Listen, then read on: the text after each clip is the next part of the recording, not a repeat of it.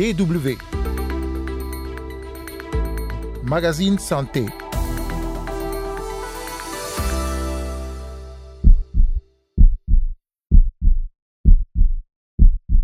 Des battements de cœur. À chaque battement, le cœur pompe le sang et le fait circuler dans le réseau d'artères et de veines. Le cœur, un organe complexe sans lequel la vie n'est pas possible. Avec le docteur Rudy Arnaud Nana, spécialiste de médecine interne et de santé publique au Cameroun, nous verrons comment tout l'organisme dépend de cet organe vital. Et puis on parlera également d'interventions chirurgicales innovantes dans la prise en charge de certaines maladies cardiaques. Carole Assignon micro, vous écoutez le magazine Santé bonjour à toutes et à tous.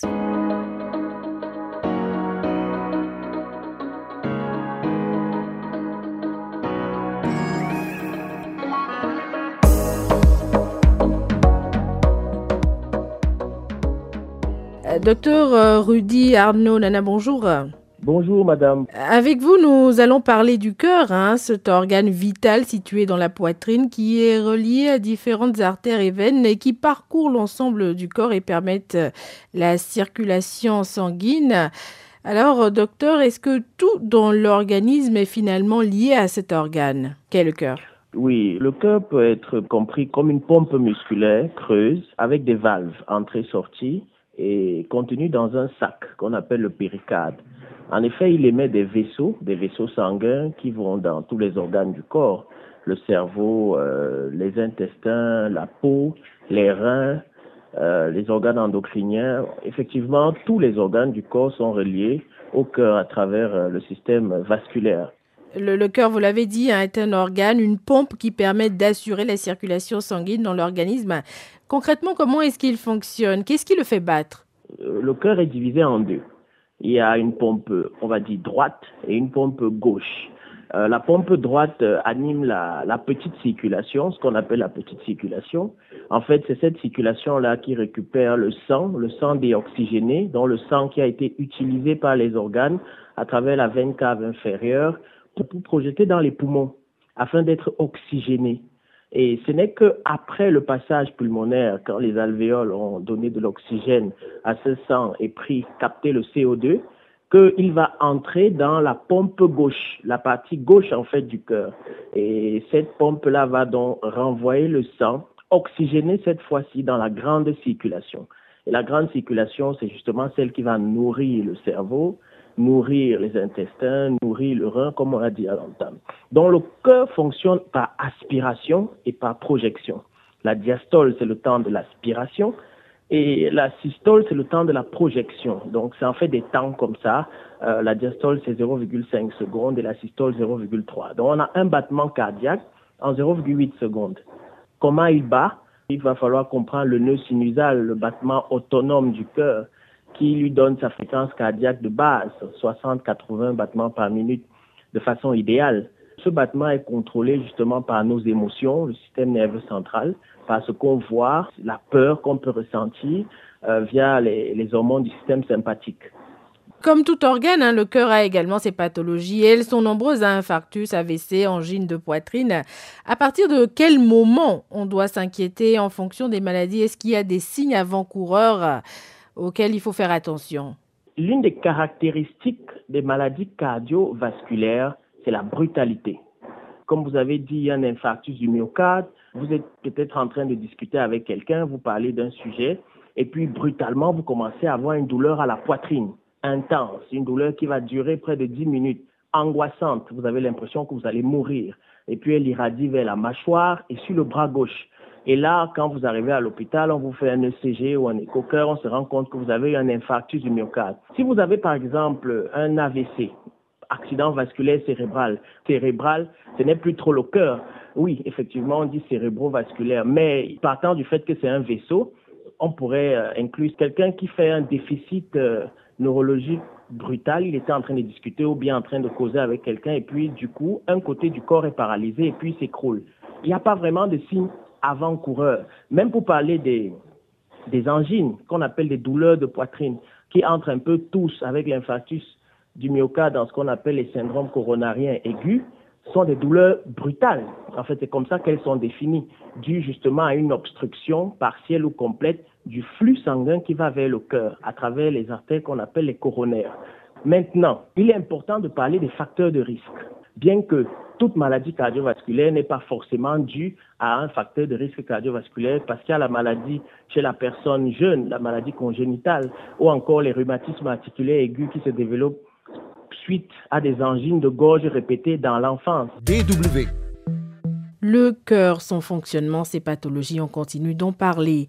Et on prend la direction de la Côte d'Ivoire. Une équipe de l'hôpital américain de Paris a récemment séjourné dans le pays dans le cadre d'un partenariat avec la polyclinique Sainte-Anne-Marie d'Abidjan.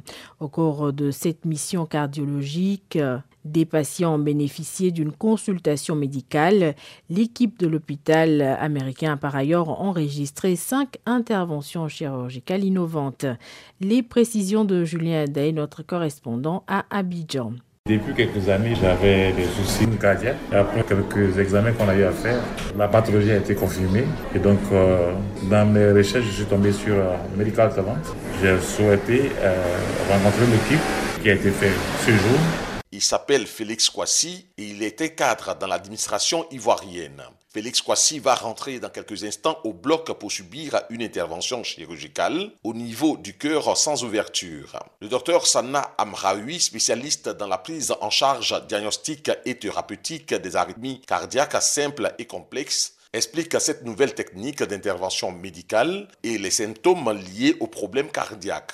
il faut rentrer dans le cœur par des petites veines à la périphérie, brûler et on ressort, on s'en va. Le patient ressort le lendemain de l'intervention, c'est du mini-invasif. Soit le cœur est trop lent et on met en place ce qu'on appelle un pacemaker pour l'aider à battre. Dans un deuxième temps, l'objectif c'est un partage de compétences et de connaissances avec nos confrères de la PISA, nos confrères de la Côte d'Ivoire. Et puis le troisième axe, c'est un axe de dépistage. Informer les patients sur cette pathologie, les symptômes liés à cette pathologie, c'est-à-dire les palpitations, malaise, perte de connaissance, essoufflement, et puis bien sûr sur les différentes options thérapeutiques. On peut mettre des médicaments, où on peut opérer. L'opération a duré seulement quelques minutes. Félix Kwasi est sorti du bloc puis installé en observation dans une chambre. Il regagnera son domicile dès le lendemain. J'avoue que c'est une très belle opportunité puisque l'intervention n'a pas posé de problème particulier.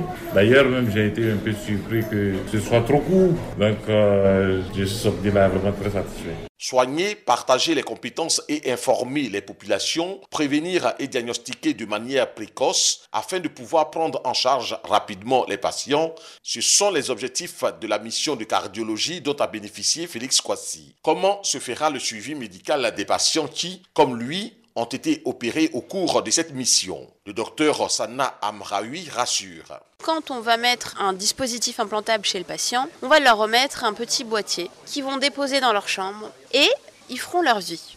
Et tous les soirs, vers 2h du matin, j'aurai un envoi de tout ce qui s'est passé au niveau du rythme cardiaque à distance et donc j'aurai une alerte sur mon téléphone. Et donc avec des technologies de dernier cri permettra de pouvoir réagir de manière rapide. La médecine a beaucoup évolué de nos jours.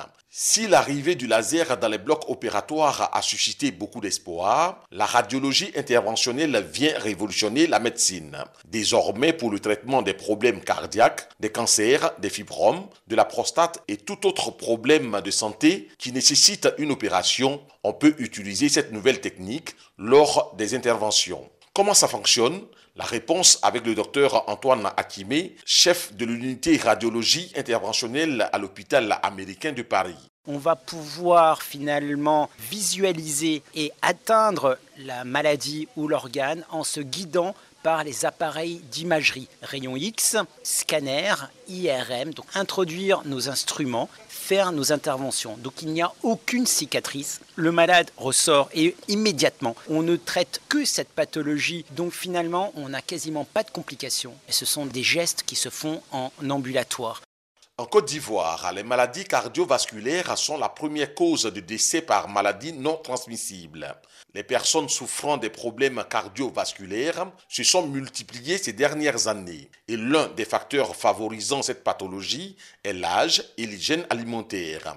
Docteur Sana Amraoui. Il y a des facteurs favorisants sur lesquels on peut avoir un impact, comme l'hypertension artérielle. Donc ça, c'est un facteur sur lequel on peut jouer en réduisant l'apport en sel dans la nourriture, plus de sport avec de la marche active et dynamique tous les jours, 30 minutes le matin et le soir minimum, moins de café, moins de thé, moins d'excitants en fait pour le cœur. Et puis il y a d'autres facteurs favorisants comme le diabète, l'apnée du sommeil, les patients qui ronflent la nuit, le stress, l'anxiété et d'autres problématiques notamment du cœur, infarctus, euh, antécédents au niveau des coronaires notamment.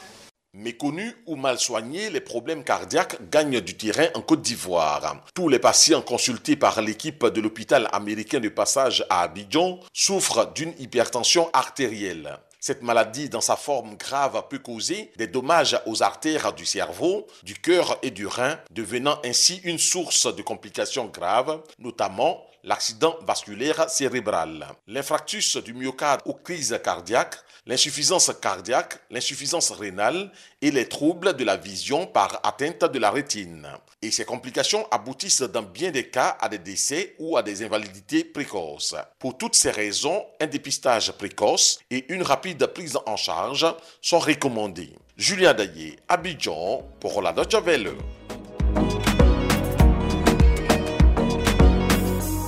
Avec ce reportage en Côte d'Ivoire, nous arrivons déjà à la fin de ce magazine santé. Merci pour l'écoute. Rendez-vous la semaine prochaine pour un nouveau numéro. Nous verrons avec le docteur Rudy Arnaud Nana, spécialiste de médecine interne et de santé publique au Cameroun, comment prendre soin de notre cœur et donc, dans une certaine mesure, de tout notre organisme. D'ici là, prenez soin de vous.